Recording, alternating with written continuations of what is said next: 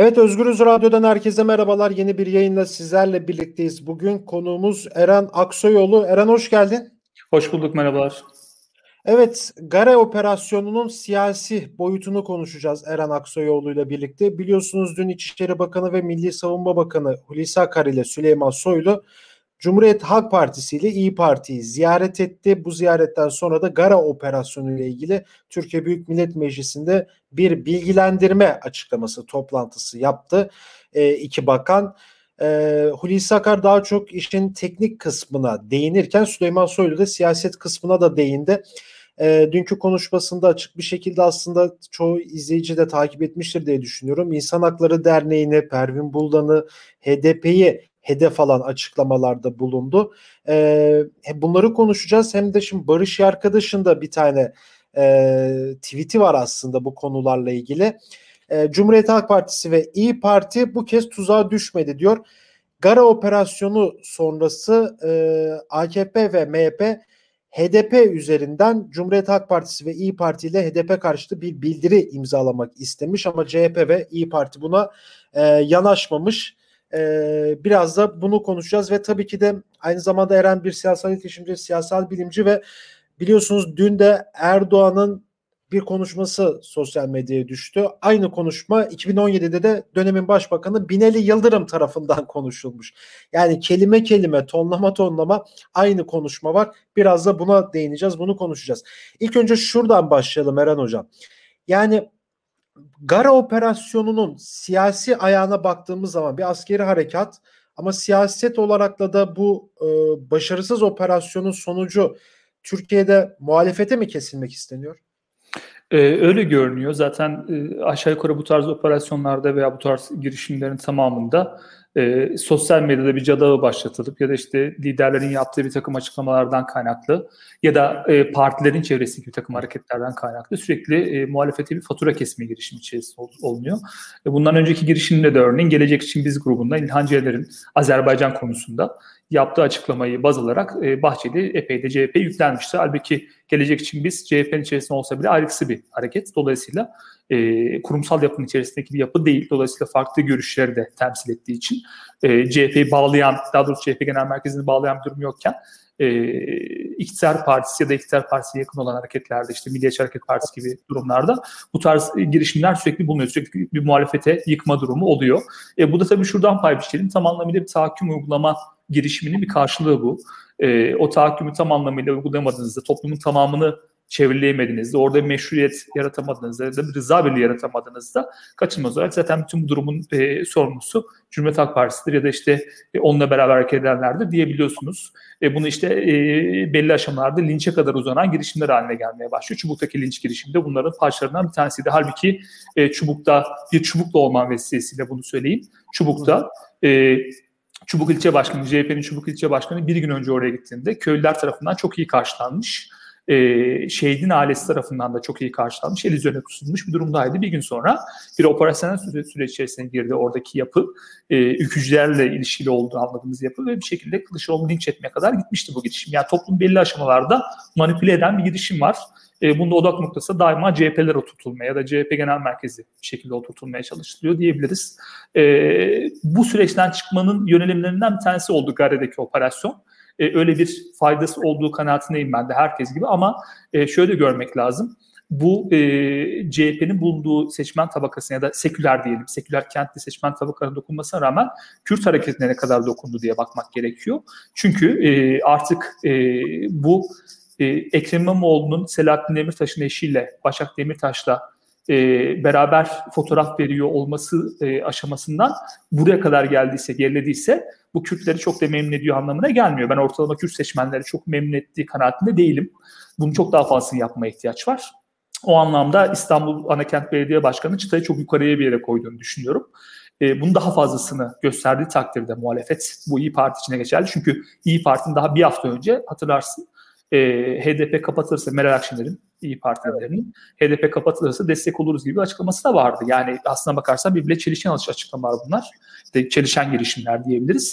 Burada e, tatmin etmeme durumunun sadece e, HDP'nin ya da Kürt siyasi hareketinin söylediği şeyler çerçevesinde değil, daha çok e, 4-5 sene içerisinde neden 13 tane esirimizi kurtarmadığınız şeklinde şekillendi düşünüyorum ki doğru bir noktadır burası zaten. Bu konuda hiçbir açık yok. E, buradan bir muhalefet şekilleniyor ama bu muhalefet hattını kaldırdığımızda yani 4-5 sene orada esirler olmasaydı da başka örneğin 13 tane kaçak ordu ölmüş olsaydı e, ticaret yapan kaçak ordu e, ölmüş olsaydı benzer tepkiler verir miydi? Biraz soru işareti tabii o bölüm. Peki e, HDP kısmına da geleceğim de mikrofonunuz biraz buraya değiyor. Onu biraz düzeltelim. Biraz alacağım tamam. Evet evet çok daha iyi olur. E, peki şimdi HDP üzerinden de bir cadı başlatıldı. Yani bu operasyonun olduğu günün ertesinde 718 Hakların Demokratik Partisi üyesi, yöneticisi, il eş başkanları, ilçe eş başkanları, yöneticileri 40 ilde gözaltına alındı. E, peki bu açık bir şekilde bu siyasi başarısız bir operasyon diyebiliriz buna değil mi hocam? Kesinlikle katılıyorum. E, zaten iki bakanın iki bakanın birden eşlik ediyor olması e, başarısızlığı e, simgelenenlerden bir, tane, bir, bir durum aslında. Yoksa iki tane daha önce e, CHP'li belediyeleri operasyon çeken iki belediye iki bakanın e, beraberinde birkaç ay sonra e, CHP genel CHP genel başkanı ziyaret ediyor olması mecliste bile olsa çok makul değil aslında. Dolayısıyla bir siyasi başarısızlık var burada. Evet yani HDP boyutuna da geleceğim ama yani o başarısızlıktan kaynaklı yani düşünsenize siz de Cumhuriyet Halk Partisi'ni yakından takip ediyorsunuz içindesiniz. Yani bir daha çok yakın bir tarihe kadar Cumhuriyet Halk Partisi'ni terör örgütü olarak nitelendiren bir İçişleri Bakanı vardı ve şu an e, genel başkanla görüştü. Değil mi yani? Cumhuriyet Halk Partisi Genel Merkezi'ni ziyaret etti. Burası burası iki açıdan enteresan bence. CHP Genel Başkanı'nın e, bu daveti kabul etmiş olması bana çok enteresan geliyor. Bir reddiye, toptan reddiye ihtiyaç vardı bence. Çünkü sizi terör örgütü üyesi olmakla ya da ona yataklık yapmakla itham eden insanları insanlar elini sıkmazsınız. Bu çok gerçekçi değil siyasi açıdan. Siyaset, siyasal iletişim açısından da gerçekçi değil. Çok sert bir tepki göstermek gerekiyordu. Ama e, kürsü performansına baktığınız zaman da e, çok açık şekilde görünüyor ki zaten bu talepler ya da anlatılan şey e, CHP'nin liderini ikna etmemiş. O çok açık. E, bir taraftan da başka bir boyutu daha var kanaatimce.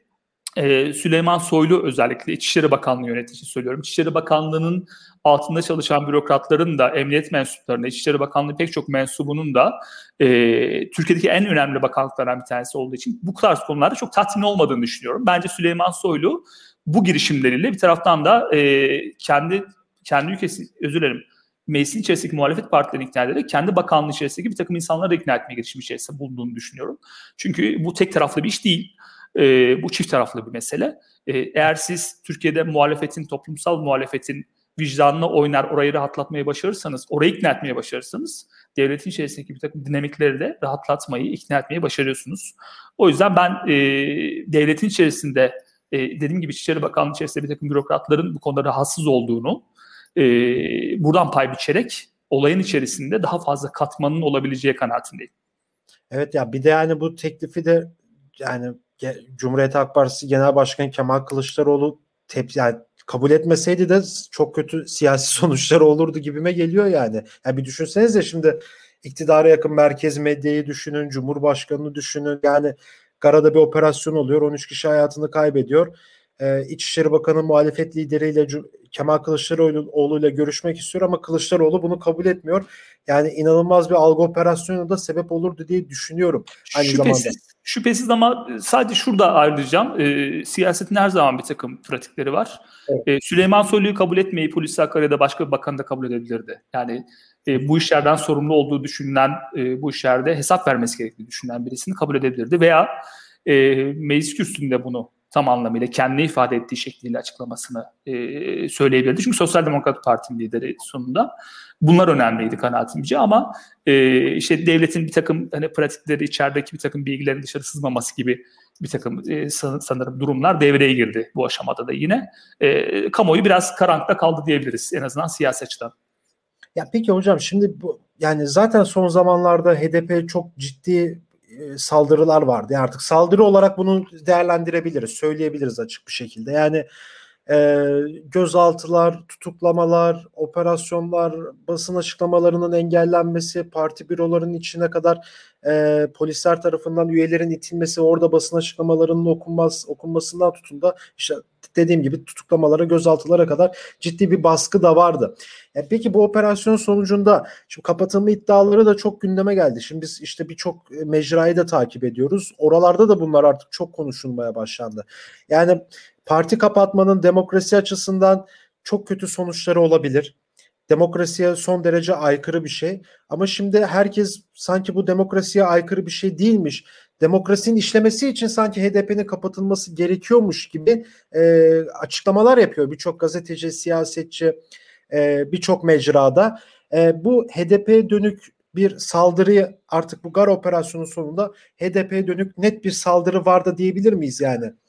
Artık Söyle, söyledi, söylediğinizi biraz daha ileriye götüreyim. Hatta e, bazı yorumcular Türkiye'de e, siyasi partileri kapatmanın bir sonuç vermediğini çünkü e, Kürtlerin örneğin yeni bir siyasi parti açarak yola devam ettiklerini söylüyor. Bu sadece bakış açısı bile demokrasiye ne kadar sıkıntılı bir yerden baktıklarını gösteriyor. Yani yeni parti açamasa e, Kürtler o zaman HDP kapatmamız mı gerekecek? Böyle bir demokrasi ölçütü olmaz. Ama e, şuradan da pay biçmek gerekiyor. Geçen programda da gene bunu konuşmuştuk. Ben HDP'nin kapatılacağını düşünmüyorum. Ben iktidar partisi bunun siyasetini yapmak istediğini düşünüyorum. Çünkü Türkiye'de e, örneğin siyasal İslamcıların partisini kapattığınız zaman bunun için bir kamuoyu e, dizaynı yapmanız gerekir. Kamuoyunu ikna edecek bir şeyler yapıyor olmanız gerekir. Ama Kürt hareketi açısından böyle bir durum yok. Yani Kürt hareketi açısından kimseye hesap vermeden istediğiniz her şeyi yapabiliyorsunuz. Kamuoyunu ikna etmeniz gerekmiyor. E, dolayısıyla bence e, eğer iktidar partisi Kürt hareketine özür dilerim e, HDP'yi kapatmak isteseydi e, bunun siyasetini yapmadan kapatmayı tercih ederdi kanaatimce. Dolayısıyla e, çünkü HDP, Kürt hareketi pratikleri gereği kaldığı yerden devam edeceği için HDP'yi kapatırdı. Başka bir parti açılır, yola devam ederdi. Bunun siyasetini yapıyor olmaları kanaatimce e, HDP'yi kapatmayacakları için, kapatacakları için değil. Bana çok gerçekçi gelmiyor. E, hala bu aşamada gerçekçi gelmiyor. Ama sağından solundan işte kırpabilmek için şu anda %0.5'lerin %1'lerin önemli olduğu bir kamuoyu ortamında HDP'nin de yanlış yaptığını söyleyebilmek için olabildiğince siyasal düzleme işi çekmeye çalışmak, siyasal düzlem üzerinden bir takım saldırılarda bulunmaya çalışmak çok işlevsel. Ama bu, bu tarz işlerin çok fazla kazanan olur. Şunu da atlamayalım. E, Selahattin Demirtaş içeri girdiğinden beri HDP'nin oyları düşüyor. Yani çok ciddi şekilde böyle bir aşağı doğru imelenme içerisinde belli bir yerden sonra tabii duracak. Bu da e, Kürt hareketinin belli aşamalarda sıkışıldığı zaman aslında her zaman yukarı doğru imelendiğini göstermiyor. Ben bu aşamanın e, iktidar partisinin çok işine yaradığını düşünüyorum. Yani Selahattin Demirtaş'ı bir içeride tutacak, iki benzer şekilde siyasilere sürekli operasyon çekip onları gözaltına tutmayı başaracak. Yani organizasyon şeması içerisinde kimler varsa HDP'nin onların her birini bir şekilde gözaltına tutmaya çalışacak. Üç, bir şekilde siyasi anlamda baskılayacak bir sürecin AKP için en yüksek marjinal fayda sağladığını düşünüyorum. Bu kompozisyon dışına çıkıyor olmak yani her şeyi bir anda kapatıyor olmak, her yere pres yapıyor olmak beraberinde e, HDP'nin de Kürt siyasi hareketinde bu denklemin içerisinde çıkmasını sağlayacak yeni bir oyun kurmasını sağlayacak yeni bir düzene geçeceğini düşünüyorum. Dolayısıyla kapatmak bir marjinal fayda sağlar mı? Soru işareti. Ama e, bu siyasi alan içerisindeki bu kadar fazla şeyin olması, 718 HDP'nin gözaltına alınmasından tutalım da Selahattin Demirtaş'ın hala içeride tutuluyor olmasına kadar pek çok şeyin oluyor olması bence e, AKP'nin alt taraftaki kadrolarının e, üst tarafına Erdoğan'a sunduğu bir hediye. Yani bir ortam hazırlıyoruz merak etmeyin bakın diyecekleri türde bir hediye. Tam anlamıyla Erdoğan'ın kontrolü altında olan bir süreç olduğu kanaatinde de değilim. E, bunun yerine e, onun da gözlemleyebildiği ama bakanlarının sürekli pres yaptığı, benzer şekilde yargının pres yaptığı, İçişleri Bakanlığı'nın ısrarlı şekilde e, polis teşkilatının e, pres yaptığı bir dönem içerisinde olduğumuz kanaatindeyim. Aslında bütün bu durum e, devletin içerisindeki huzursuzluğu göstermek açısından da e, çok enteresan bir durum. Çünkü devlet e, kendi içerisinde huzursuzluk arttıkça Kürt hareketini presleyerek e, o huzursuzluğu gidermeye çalışıyor. E, ben bunun da çok sürdürülebilir bir süreç olduğunu düşünmüyorum. Belli bir süre sonra artık bu e, sürdürülemeyecek hale gelecek. Eğer HDP bir vesileyle kapatır, kapatılırsa bilelim ki e, artık ya bakın yanlış bir şey yapıyorsunuz, sosyoloji dönüşüyor. E, artık örneğin seçimleri kaybetmek üzereyiz. Dolayısıyla bu yüzden son bir çare olarak HDP'yi kapatıyoruz diyebilirler. Bunun işte bir ihtimal de görmüyorum açıkçası. Peki. Şimdi şu konuşmaya gelmek istiyorum Eren Hocam. Yine şu mikrofonu biraz böyle tutarsanız sizi biraz... Olabildiğince yukarı tutuyorum kusura bakmayın. Evet. Ee, yine bu konuşmaya gelelim şimdi. Yani kısaca onun da sizin fikrinizi alalım. Yani şimdi 4 yıl önce Binali Yıldırım'ın konuştuğu konuşmanın aynısını Cumhurbaşkanı Erdoğan konuştu. Ee, yani nasıl böyle böyle bu bir hata mıdır? Yani teknik olarak bu bir hata mıdır? Yoksa yani artık konuşacak bir şey mi kalmadı? Yani artık kelimeler mi bulunmuyor? Çünkü her gün Cumhurbaşkanını televizyonda görüyoruz biz yani. Yani kendisini görmesek yani konuştuğunu belki duymasak bile öyle bir ihtimal yok galiba. Evet evet. Yok her gün her dakika görebiliyoruz biz Cumhurbaşkanı. Her ana haberde, programda, gün ortasında, sabah haberlerinde, akşamüstü haberlerinde vesaire. Yani tükenmişlik mi var? Bence şöyle e, bütün bu durum e, bir taraftan da bu yeni sistemin, yeni idare yapının kurgulanması kurgulanması talep edilen idare yapının aslında kurgulanamadığını da gösteriyor. Çünkü e, devletin içerisinde bilirsiniz Türk devletinin böyle bir klasiği var. Her şeyi kayıt altına almak gibi böyle geriden beridir. Osmanlı döneminden beridir gelen bir pratik var. Artık neredeyse hiçbir şey kayıt altına alınmıyor, hiçbir şey düzenli şekilde tutulmuyor. Devlet bütün o mekanizmasını dağıtmış durumda. Ee, çok nitelikli insanları, yetiştirdiği nitelikli insanları da kaybediyor. Bunlar farklı kurumlarda daha zayıf pozisyonları getiriyorlar. Kurumların içerisinde Ankara, ben Ankara'da olduğum için çok görüyorum tabii. Ankara'da şöyle bir durum da söz konusu. Bir kurumun içerisinde bir genel müdür var. Ee, bir taraftan da saray tarafından atanmış bir danışman var. E, birisi evet. bir e, emirde bulunuyor, diğeri başka bir emirde bulunuyor ve kurum içerisinde çalışanlar artık o pratiğe eşlik edememeye başlıyor. Yani çünkü genel müdür mü dinleyecekler yoksa saraydan gelen danışmanı mı dinleyecekler? Bir ikilik söz konusu. Bu devletin her aşamasında var. Benzer şekilde iletişim başkanlığında da var. Yani kurulan ve e, bütün bu süreçleri yöneticileri düşünülen iletişim başkanlığı sadece e, Twitter merkezli bir sosyal medya e, ordusu gibi hareket etmeye başlıyor ve dolayısıyla sadece e, devletin e, kamuoyunda da daha önce işte sürekli eleştirilen Kemalist devletin e, yurt dışındaki itibarını e, neredeyse zedeleme, sıfırlama noktasına gelmiş durumdalar. E, sadece bu görünen kısmı, yani şu konuşma sadece görünen, hepimiz önüne düşen kısmı çok absürt bir durum tabii şüphesiz. Ama bir taraftan da e, yurt dışında temsil edilen kurumlarda, e, Türkiye yurt dışında temsil eden kurumlardaki absürtlükler e, bunun yanında neredeyse yani çok daha farklı bir boyutta. Dolayısıyla ben e, artık devletin bu halinin sürdürülemez hale geldiğini düşünüyorum. Tek başına iletişim başkanlığının başında oturan beyefendinin marifeti değil, koca bir idare yapının marifeti. Ama temsilen onun tabii e, bu süreçten sorumlu tutulması gerekiyor. E, ben e, bir taraftan da devleti yönetenlerin aşağı taraftaki bu idare yapı öyle bozdular ki bir daha toparlayamayacaklarını düşünüyorum. Bence Buna benzer absürtlükler üzerinden yeniden e, güçlendirilmiş parlamenter sisteme dönmenin yolunun Türk sahanın diğer aktörleri tarafından da görülmeye başladığını düşünüyorum. Yani Deva Partisi'nin, Gelecek Partisi'nin sürekli güçlendirilmiş parlamenter sisteme dönelim, bu halle yönetemiyoruz demesi simgesel bu durum. E, devletin alt kademelerindeki buna benzer absürtlükleri onlar da görüyor olmalılar. E, biz biraz daha sizinle beraber e, spektrumun sol tarafında kaldığımız için kısmen bunları görebiliyoruz. Ama ben e, çoğunluğuna da şahit olduklarını düşündüğüm için beraberinde diyorum ya e, asla sürdürülebilir bir süreç değil. E, buna benzer çok büyük absürtlükleri de e, zaman içerisinde Türkiye daha çok e, belki iktidar dönüştü, iktidar kaybettikleri sürece e, dönüp arkamıza baktığımızda, defterleri karıştırdığımızda buna benzer çok fazla absürtlüğü göreceğiz diye düşünüyorum.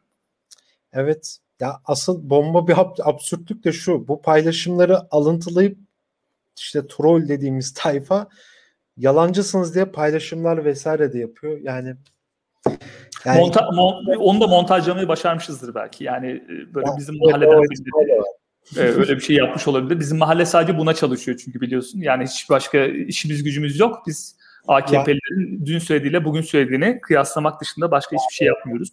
E, bu tabii şey yani bu iktidarda kalmanın e, sosyal medyadaki e, şeylerinden, pratiklerinden bir tanesi e, sosyal medyayı tutuyor olmak, Twitter merkezli bir sosyal medya kampanyası yapıyor olmak çok yeterli. E, İletişim Başkanlığı'nın başındaki beyefendi geçtiğimiz günlerde bilmem kaç bin tane tweet atıldı diye bir haber yaptırdı. Yani bu e, yani devletin işi gücü yok. Erdoğan'ın yanındayım diye hashtag çalışmasına binlerce tweet atmayı deniyor. E, dolayısıyla o iletişim başkanlığının anladığı şey e, zannederim sadece bu kadarı. Daha fazlası değil. E, sanırım sosyal medya iletişim başkanlığı diye isimlerini değiştirseler daha e, tutarlı bir girişim olur. Evet. Çok teşekkür ederim programa katıldığın için. Ben çok teşekkür ederim. İyi çalışmalar diliyorum. Sağ olun. Evet Eren Aksoyoğlu'la birlikteydik. Gar operasyonu siyasi olarak bir başarısızlık mıydı, başarı mıydı onu konuştuk. Ee, HDP'ye yönelik saldırıları konuştuk ve tabii ki de dünkü o işte Erdoğan'la Binali Yıldırım'ın iki konuşmasının aynı olmasını konuştuk. Başka bir programda görüşmek dileğiyle şimdilik hoşçakalın.